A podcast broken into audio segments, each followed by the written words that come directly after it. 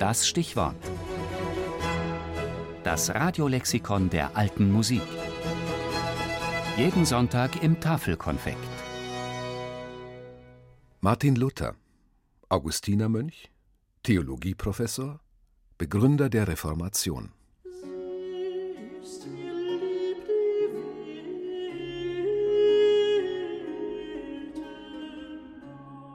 Die liebe Frau Musiker.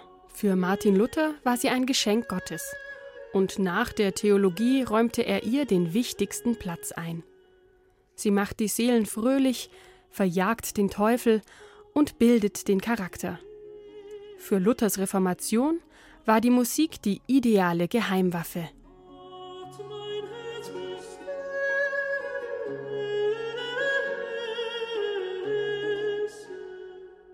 Hans Sachs nannte ihn einmal die Wittenbergisch Nachtigall.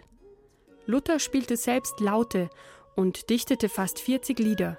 Zum Teil schrieb er auch die Melodien dazu.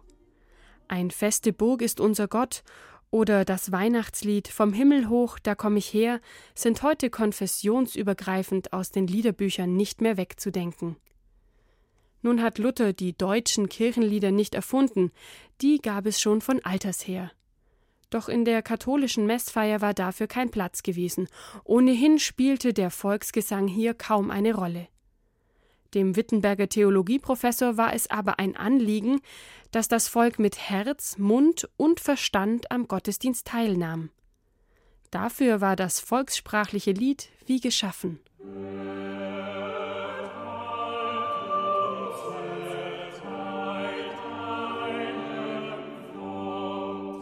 Luther setzte auf die erzieherische und charakterbildende Wirkung der Musik.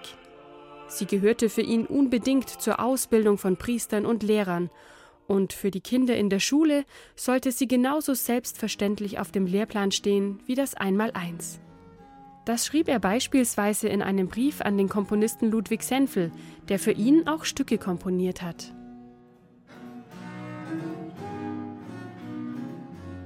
Martin Luther hat die Geschichte für immer verändert. Für seinen Kampf um die Reformierung der Kirche waren seine mächtigsten Waffen das Wort und die Musik.